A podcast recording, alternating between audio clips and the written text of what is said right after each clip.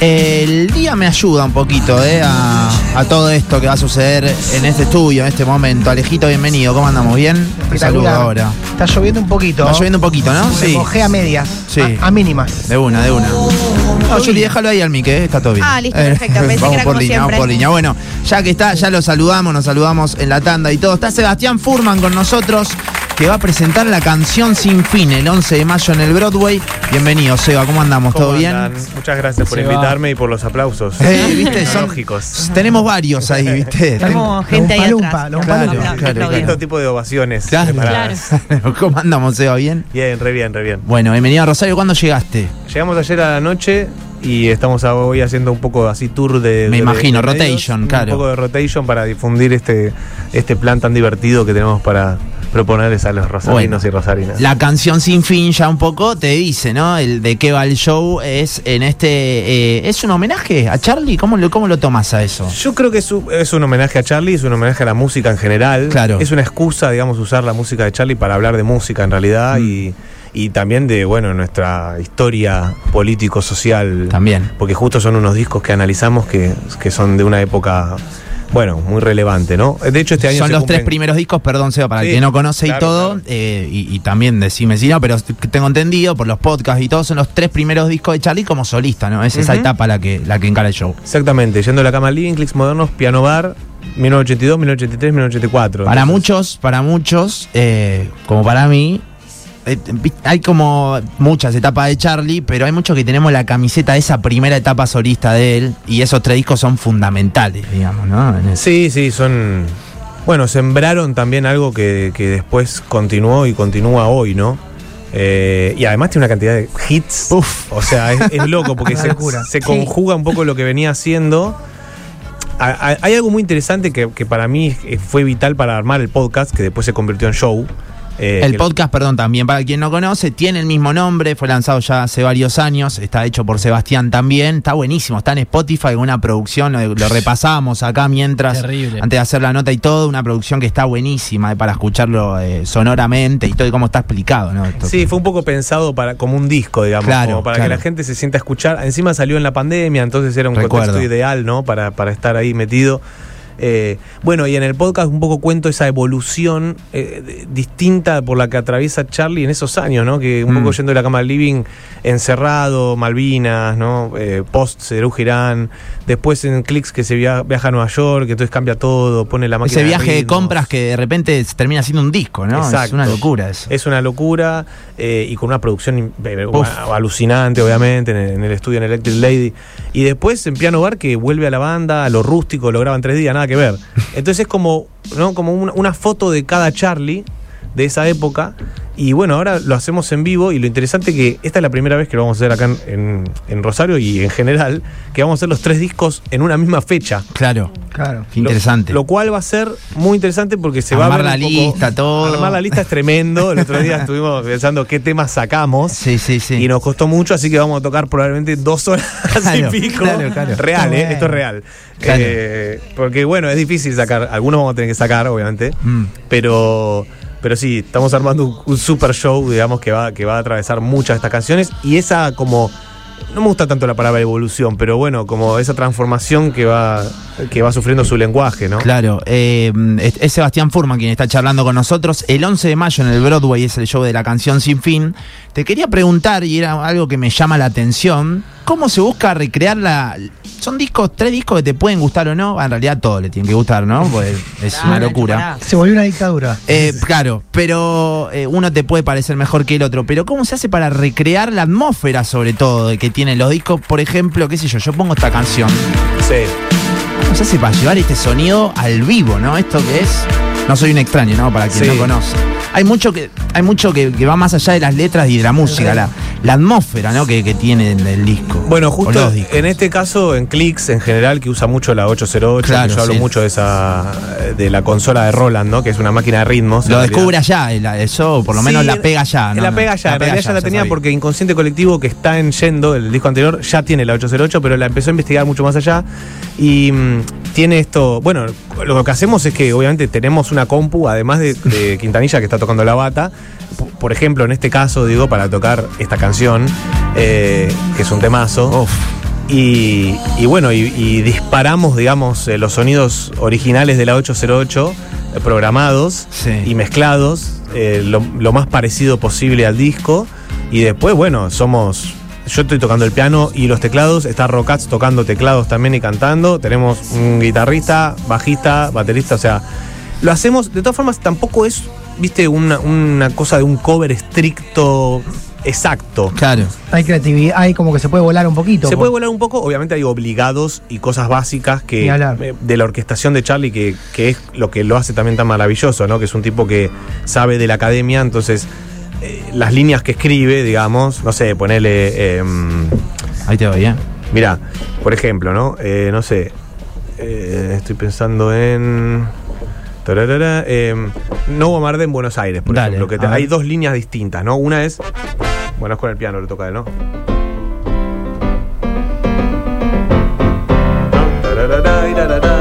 Esta es una línea, ¿no? Sí. Y mientras tanto, lo que pasa por otro lado es.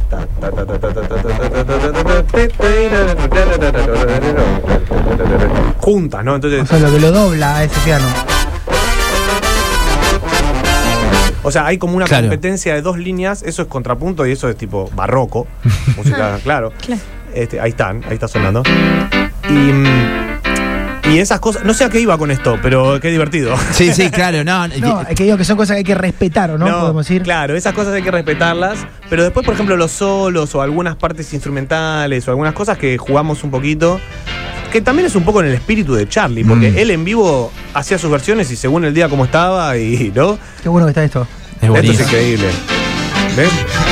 O sea, musicalmente es como si, no sé, yo digo, como si por sobre esa melodía están la octava y la tercera acompañando, eh, doblando esa misma melodía. Sí, pero en este caso son dos melodías distintas.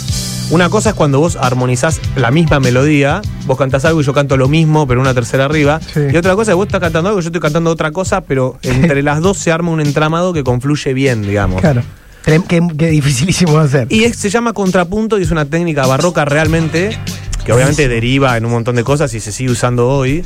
Hay contrapunto en todo, digamos, porque el bajo toca una cosa y la guitarra toca otra en cualquier música. Claro, pero, pero en general el contrapunto es como muy simple el que escuchamos. En este caso, Charlie hace algo un poco más complejo una línea que sube y baja. De hecho, viste que esta, esta que les decía recién,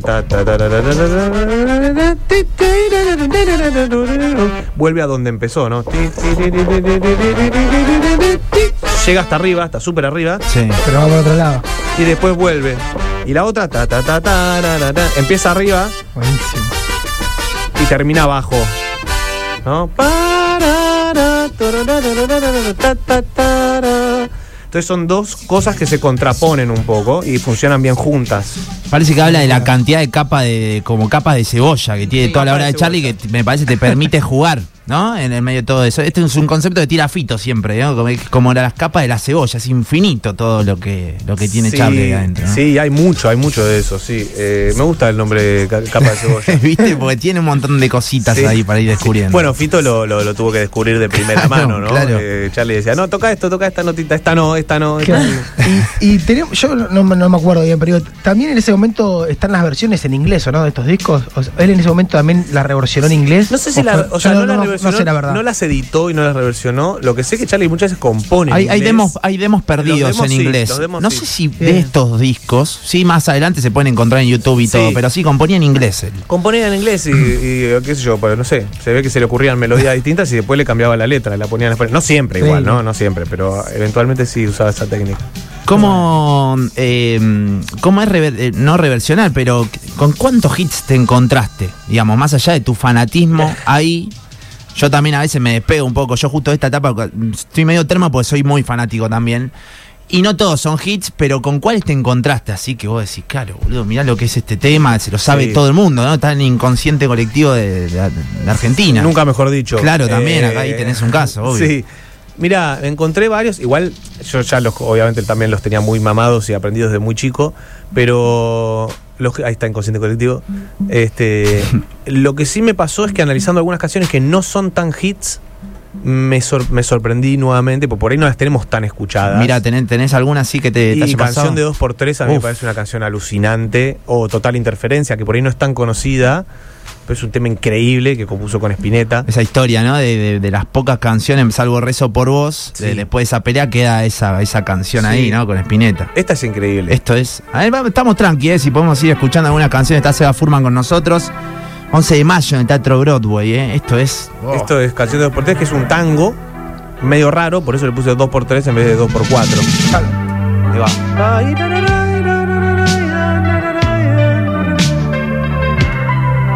Recontra tango, ¿no? Recontra. Soy. Acá toca el flaco también, toca una guitarra. No sabía eso, mirá. En el solo. Bueno, las guitarras las toca Spinetta. Mirá. Esta canción.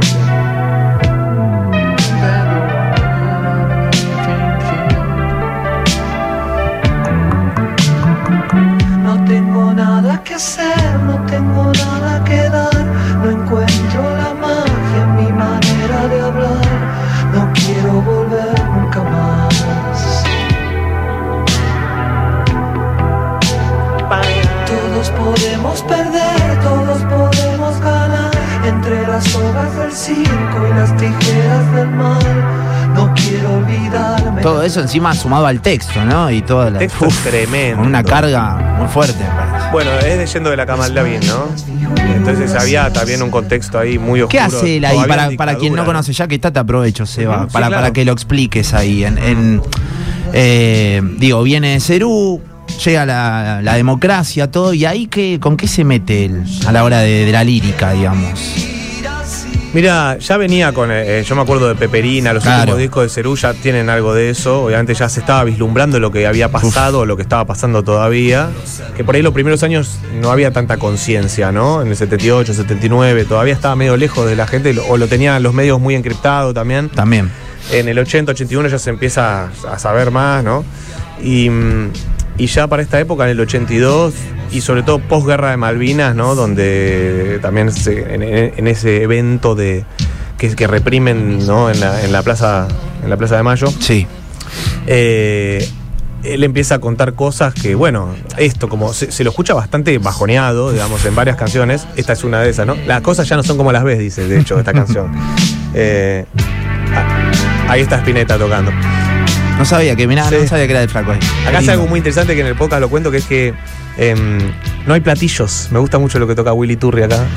No hay platillos en el solo de guitarra, o alguno, creo que ahora mete uno, a ver. Ese. Pero después sigue ahí. Es una muy buena manera, es una recomendación para músicos y músicas. Este, es una buena, buena manera de cargar energía. Porque después, cuando termina el solo de guitarra, que entra un solo de cinte, entra una lluvia de platilladas. Claro. Entonces le da como un color increíble. Mira, ahora viene.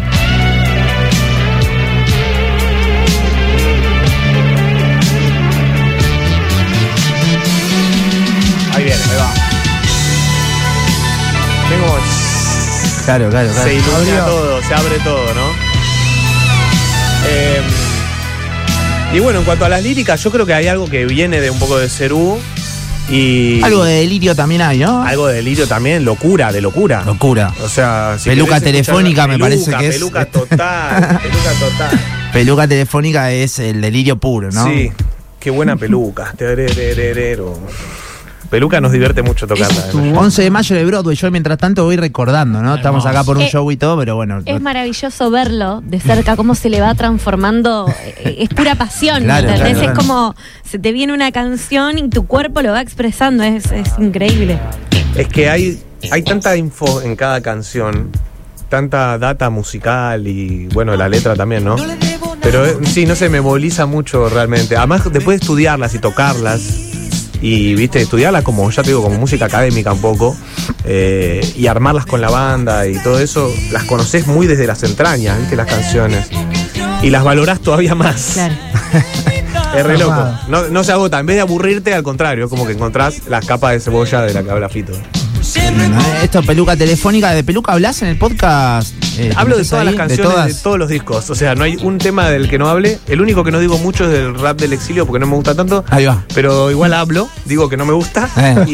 Y, y no, y digo un par de cosas, pero, pero es que hay mucho para. Sí, de peluca. Bueno, peluca, mira, si quieres les muestro un par de cosas. Dale, vamos, ya vamos. que estamos. Estoy medio bajo de teclado yo, pero vamos. Bueno, pero- Le encontramos, le encontramos la vuelta. Estamos bajo de volumen. Y acá estamos. Tenemos, en Beluca tenemos este, una, también una cosa que usa mucho Charlie, que es la compensación, que es muy de la música académica, que es esto que les decía, que es una línea que baja de los bajos, ti, y llega hasta ahí, ¿no? Y después empieza a subir para compensar todo lo que bajó. O sea, estábamos acá, ti, y llegué a donde empecé. Y toda la vuelta de la estrofa es eso. No le debo nada a Entel. Yo toqué fondo. Me cuido la nariz. Y volví, ¿no? Y entonces toda la estrofita. No le debo nada a Entel. Mm, mm, Me cuido la nariz. El teléfono termina mañana. Me voy a despedir. Chao. Y ahí cambia, ¿no? La armonía. Y tiene un, tiene un par de cosas increíbles, este, unos acordes medio yaceros también metidos por Aznar ahí, ¿no? Eh, y Está Aznar, Spinetta y Charlie acá, sí, los tres, eh, se juntan. sí. Y las Tres- vo- tres tarados. La voz tres tarados que, que hacen pavadas. Bueno, en el Que podcast tiene mucho yo- código esta canción Eh, también, ¿no? Yo Eh, cuento un poco lo que, lo que dice Aznar, de hecho pongo una entrevista de Aznar. Lo, lo cuenta, claro. algunas Está cositas. en YouTube, eso sí. Sí, eh, muy divertida esta canción y a mucha gente le gusta mucho y bueno, sí. Debe ser la única canción medio jocosa que tiene yendo de la cama al living, te diría, ¿eh? Claro. Así como Claro. liviana, digamos, ¿no? De contenido. Después ya en Clicks Modernos hay un par más. Igual Clicks Modernos están los dinosaurios, digo, está... No, o sea, plateado sobre plateado. sobre plateado. Hay unas canciones tremendas que hablan de lo que acababa de terminar.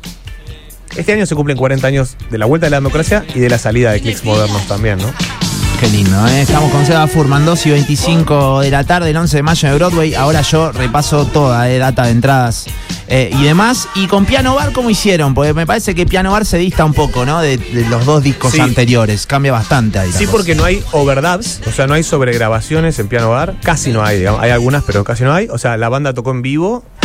En verdad, para nosotros hacerlo en vivo es el más fácil, porque Claro, es como el más crudo ahí, sí. Y tocamos más o menos lo mismo que tocó cada uno. Este, de hecho, es medio desprolijo como fue grabado, ¿no? Eh, Charlie dice: el que se equivoca se jode, pero queda. Queda lo que se Ah, tocó. Está el video Claro. ese de, de- no sé si es promesa sobre el video y todo, que, que filman cómo están ellos. Y creo que es la, la toma que realmente toca, que Charlie Sí. está tomando un whisky, Sí. está tachando arriba un papelito, era esa El etapa, más ¿no? cabeza, eh. Y ya estaba empezando a. Bueno, pero eh, claro. eh, es justamente una, una toma de postura, digamos. Después de venir de Estados Unidos y hacer un disco como Clicks Modernos, con muchas capas muy cuidadas, donde cada sonidito está puesto y, y hizo mil tomas para que quede bien. En lo estético, también cortecito de pelo, blanco, todo, ¿no? O sea, todo, como- y de pronto dijo, vuelvo a, a Buenos Aires, eh, la democracia ya llegó, pero no se ve, porque también él lo dice, Claro. qué está pasando con esto, es un caos. Eh, bueno, demoliendo hoteles, ¿no? Le, le empieza a pasar todo esto y hay cierta agresividad. De hecho, él dice, em, yo fui educado con odio, eh, no, en un momento en demoliendo hoteles dice, dice algo así como que no, yo que luché por la libertad, pero nunca la pude tener. Claro. Eh, bueno, yo fui educado con odio. digo,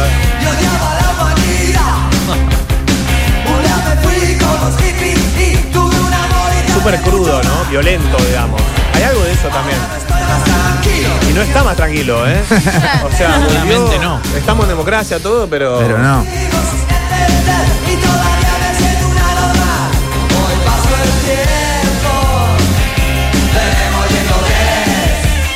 Claro, mirá lo que es este disco, disculpen, ¿eh? El 1 demoliendo teles, en el 2 como para estar tranquilo, promesa sobre el bidet saca el tipo, ¿no? Temazo. Temazo, me parece Muy que es de los... promesas. Eh, lo haces promesas ahí, eh, obviamente, ¿no? Sí, Pero obvio. Bueno, eh, lo que hacemos en realidad allá en el Shibu en Buenos Aires y cuando lo hicimos en La Plata, hacemos el disco entero, Sí. porque hacemos tres fechas. Claro. Una para cada disco. Claro, claro, claro. Acá, como vamos a hacer todo junto, por eso digo, va a ser un show súper Súper largo. largo. Es la primera vez que vamos a hacer los tres discos juntos. Y hay unos videos especiales que estamos preparando también para esta fecha particular. Y, y bueno, hacemos sí, obvio que vamos- estos temas no podemos no hacerlos. Uf. Digamos, los únicos temas que dejamos de lado son muy poquitos y son algunos que por ahí no son tan emblemáticos. Claro. Después el resto Va todo. Va todo, va todo. Va todo y van bices también, que tocamos bices que ahí ya es caprichito mío y metemos un poco de ¿De temas de, discos? de Cerú, metemos Claro. cosas que a mí me gusta mucho tocar. Vos sabés que eh, me dicen viernes 3 AM, preguntale Nacho viernes 3 AM como es otra etapa, Cerú Sí. y todo, no, no te estoy haciendo la no, pregunta. no creo que toquemos Viernes 3 AM porque es muy abajo, como un bis, digamos. Claro. Pero sí tocamos bastantes temas de Cerú Girán, ¿eh? Atención. Vamos todavía. sí. Decís, no creo que toquemos eh, 3 AM, pero ¿Cuándo se termina de definir esa, esa lista que vos decís, ya está, no la tocamos más Y el mismo día. el mismo día? Un poco sí, porque somos todos muy manija los músicos y músicas que tocamos en este show. Y nos gusta Charlie, entonces tenemos varios temas que podemos tocar, que por ahí no ensayamos, Claro. pero los podemos tocar. Claro. Claro. Eh, entonces se termina de armar ahí. Magu, no sé dónde estará, nuestra productora, que Ahí está, ahí está no, no le gusta mucho que pase esto, porque, porque hay una cuestión de luces. Me los imagino en bambalinas diciendo, para, para, y si metemos este. Che, Magu, hoy hacemos algo extraño. ¿Qué? Está haciendo así con la Hizo con el dedo recién atrás ¿Dónde del está? hilo, No la veo. Está acá, está acá. Está acá, está acá el. Sí. Eh, no, porque hay un tema de luces, digo, que hay que coordinar. Claro. Claro. ¿viste? Y de, y de Y cosas si que la gente se ceba y, Y si la empieza y nos con- pasó, nos pasa Y mucho. si ellos se ceban, capaz. Sí. Nosotros, pero la gente se ceba mucho. Alguna vez, por ejemplo, hablé de esto de la anécdota de Rezo por Vos. Y la gente, eh, toca Rezo por Vos, toca. Y bueno, Sí. tocamos Rezo por Vos, digamos. Claro. No es que. si ¿Cómo es la gente- anécdota de Rezo por vos? Perdón, hay muchas cosas que los fans de Charlie por ahí damos. eh, Por sobreentendidas. sobreentendidas y hay data que en serio no, no se conoce. no es para todos. claro. No, no, claro. la- eh, bueno, Rezo por Vos la, la hice- la compusieron con Spinetta en, esto, en estos años que decimos que estaban pensando en hacer un disco juntos, en Claro. realidad, y nunca lo hicieron. Eh, y no lo hicieron en parte por esta historia, que es que fueron a tocar Rezo por Vos. Habían terminado de hacerla, más o menos, medio de meada, y se fueron a la tele. Dijeron, eh, vamos y la tocamos en la tele.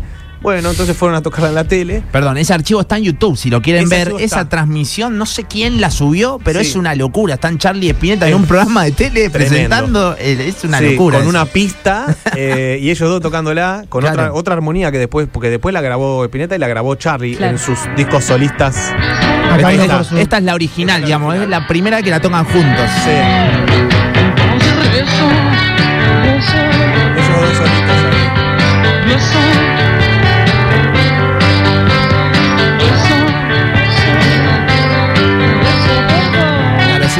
Ahora en su canal oficial. Eso me había olvidado. Mira, está, está ahí bueno, si lo quieren buscar. bueno, y la anécdota finalmente es que eh, Charlie deja grabando la videocasetera, que para las personas jóvenes era un aparato eh, Una de una gran tecnología, una Claro. especie de caja con gran tecnología, que tenía una cinta dentro, como si fuera un cassette, ¿no? Un cassette de video.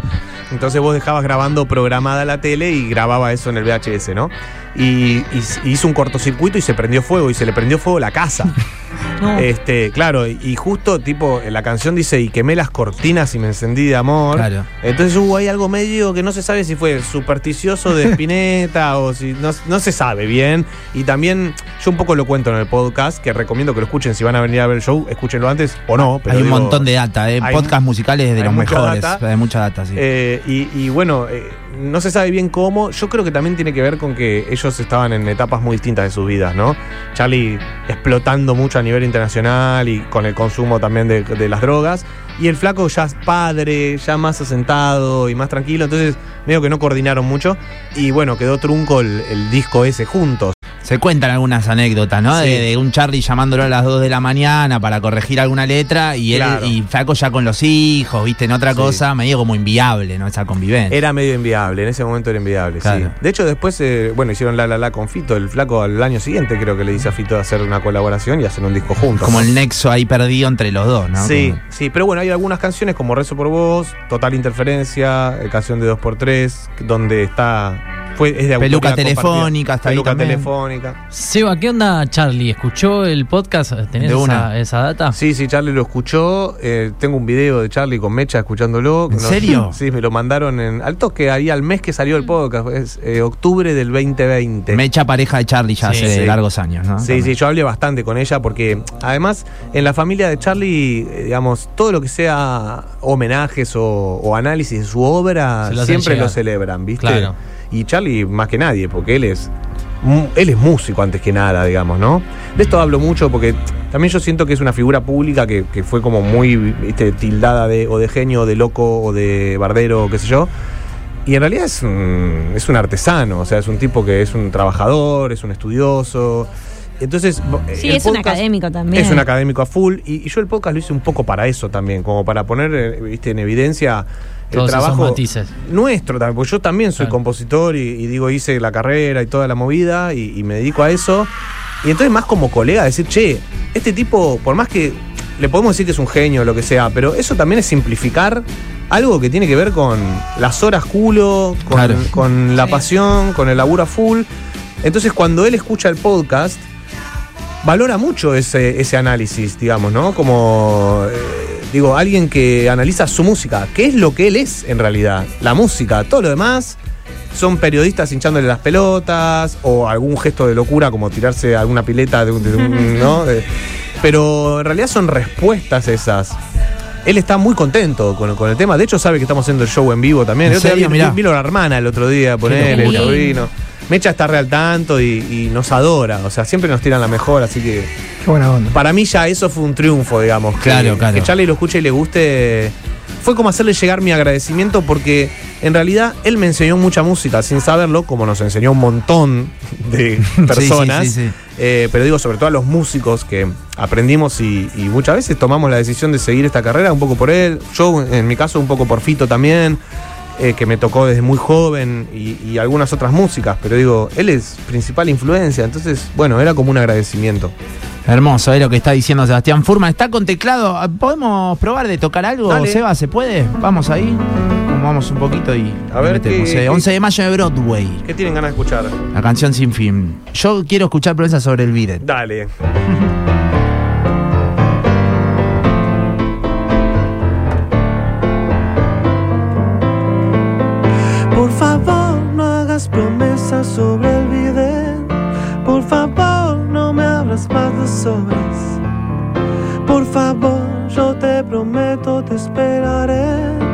es que paras de correr.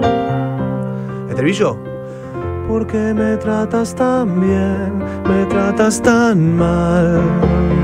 Sabes que no aprendí a vivir. A veces estoy tan bien, estoy tan down. Calambres en el tiene un trip en el bocho. Difícil que lleguemos a ponernos de acuerdo.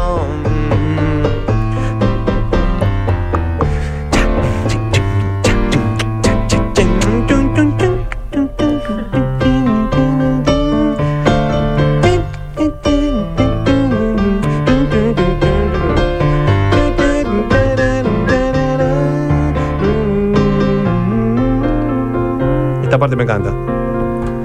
¿Por qué me tratas tan bien? Me tratas tan mal. Sabes que no aprendí a vivir. A veces estoy tan bien, estoy tan down. Calambres en el alto. Todo el mundo. Cada cual tiene un trip en el bocho. Difícil que lleguemos a ponernos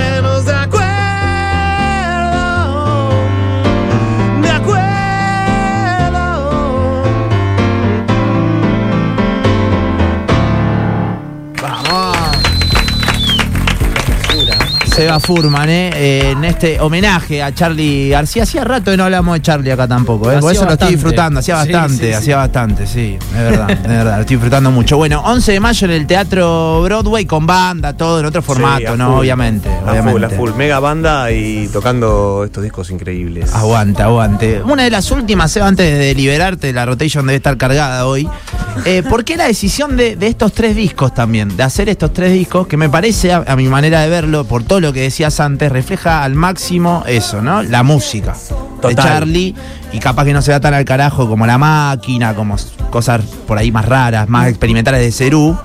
Creo que estos tres discos es Charlie puro, ¿no? Acá. Sí, sí. Bueno, todo es Charlie, pero. También, también, pero- es verdad lo que decís, que por ahí es un contenido un poco más nerd, digamos, analizar la máquina de hacer pájaros. Hay que Claro. meterse. Igual todo se puede siempre hablar desde un lugar de. no Bajarlo, no bajarlo a tierra. pero sí va. Bueno, también otra de las propuestas del podcast era esa, ¿no? Era como. Todos sabemos mucho de música, por ahí no sabemos bien nombrarlo, no sabemos.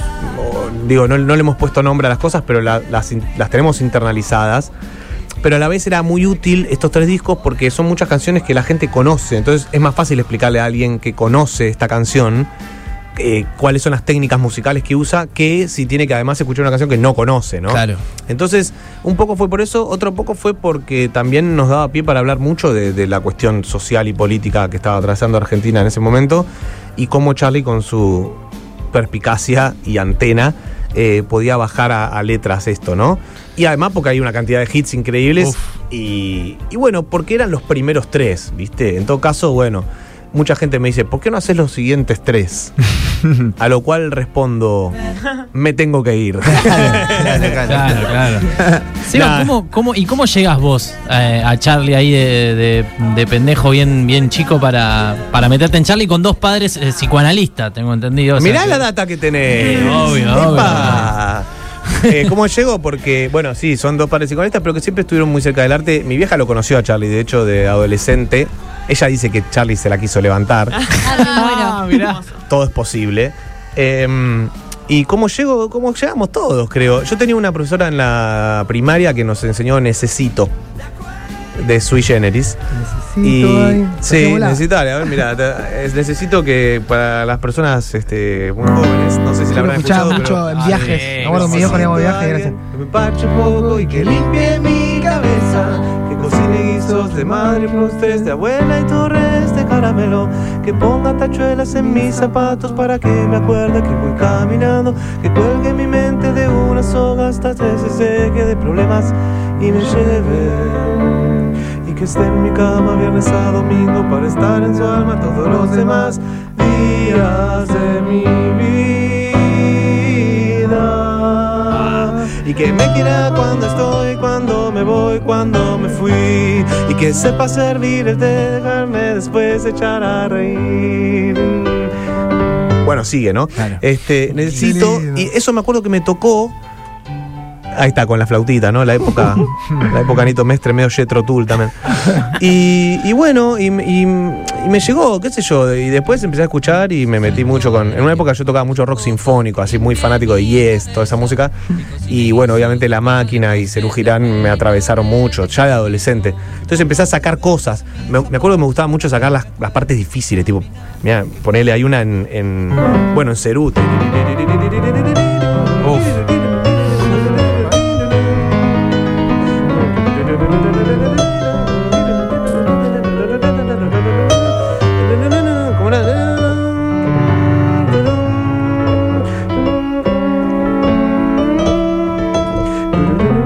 Todas estas partes instrumentales locas, ¿no?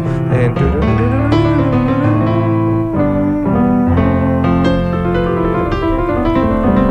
la- mi época que estudiaba más, más piano así en la academia y, y que flasheaba con con la parte tanguera. Esto es eh, a los jóvenes de ayer, ¿no? Sí, claro. A simple vista como borrachos en la esquina de algún tan.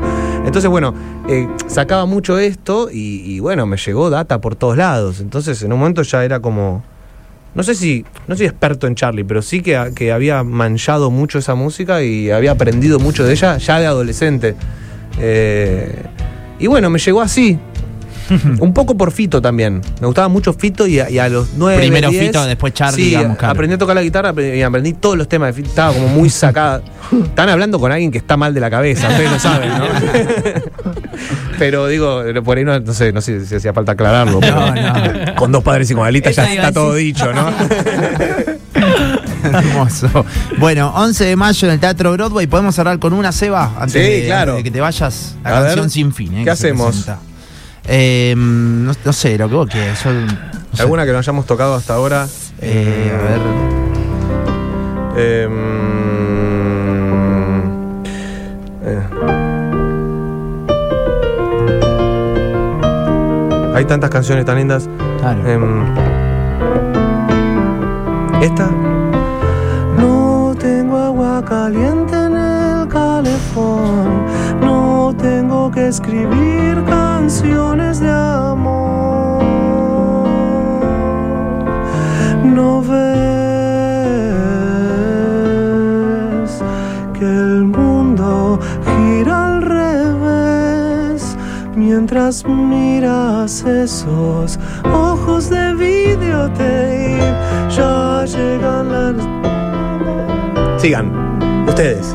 Yo pues no sé cantar, pero. Noticias Juan Seba encima canta bien. Claro. Está. Te vas. Te vas. El mundo gira al revés mientras miras esos ojos de videotape. Y este mundo te dirá que siempre película que vi una vez. Y este mundo te dirá que siempre que es mejor mirar a la pared. Mm. Una balada linda que cierra clics modernos, ¿no? Uf. Qué lindo, ¿eh? Ojo de videotape. Lo que debe ser la banda Ah. completa. Uf. Digo, ¿no? No, es espectacular. Realmente recomiendo el show. Si no lo hiciera yo, lo iría a ver. Eh, pero de verdad, digo, eh, aparte estoy tocando con todos músicos que yo admiro y quiero mucho. eh, y hacer este show también es un poco una excusa para, para eso, para tocar esta música tan linda y compartirla. De hecho, siempre tenemos invitades, mm, o sea, Sí, sí. eh, gente que viene a cantar así y eh, vamos a ver quién viene a- en Rosario, pero Claro. estamos armándolo. Entonces es un poco compartir este disfrute, digamos, por esta música nuestra, argentina, que nos llena de orgullo. Aguante, ¿eh? A ver qué- Nena, nadie te va a hacer mal, excepto. Acá anda la gente excelente, como para que no te bien. guste Charlie. Maravilloso trabajo, Seba, dicen por acá. Sorteen entradas, también mandan. Bueno, gracias eh, por este ratito, Seba, en serio. Gracias a ustedes por la invitación. Bueno, quedan todos invitados a la fecha. Y bueno, eh, viva la música. Vamos, aguante. Sebastián Furman, la canción sin fin, ¿eh? en el Teatro Broadway el 11 de mayo. Sí, Fede. Quiero canción sin fin, nombre y los últimos tres números del DNI. Vamos a sortear un par de entradas. Bien, Bien. Vamos todavía.